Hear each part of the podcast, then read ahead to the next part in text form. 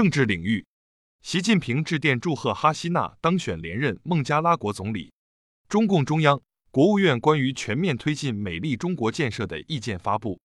经济领域，工业和信息化部等十部门近日印发《绿色建材产业高质量发展实施方案》，明确多项举措促进建材工业绿色化转型。财政部日前制定印发了关于加强数据资产管理的指导意见。公安部一月十一日发布最新统计，截至二零二三年底，我国新能源汽车保有量达两千零四十一万辆。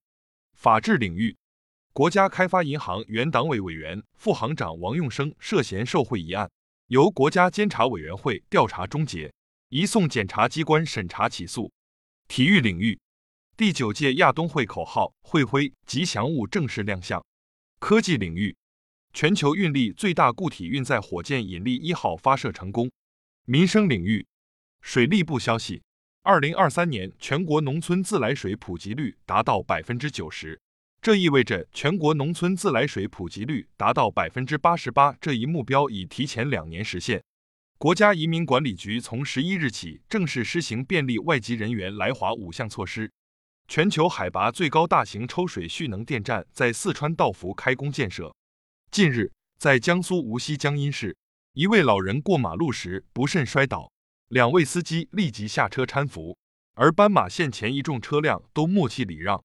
在确认老人身体无大碍后，两位热心司机才放心离去。自十一日零时起，铁路幺二三零六网站含手机客户端优化升级候补购票功能，增加候补订单和备选方案数量等。国际方面。武装人员十日在索马里劫持一架因故障迫降的联合国直升机，造成一名机上人员死亡，数人被绑架。以色列总理本雅明内塔尼亚胡十日晚发表声明，称以色列无意永久占领巴勒斯坦加沙地带或赶走加沙居民。巴布亚新几内亚总理马拉佩十一日宣布实施为期十四天的国家紧急状态。据美国地质调查局地震信息网消息。阿富汗北部十一日发生六点四级地震。日本航空考虑保留羽田机场撞击事故客机部分残骸。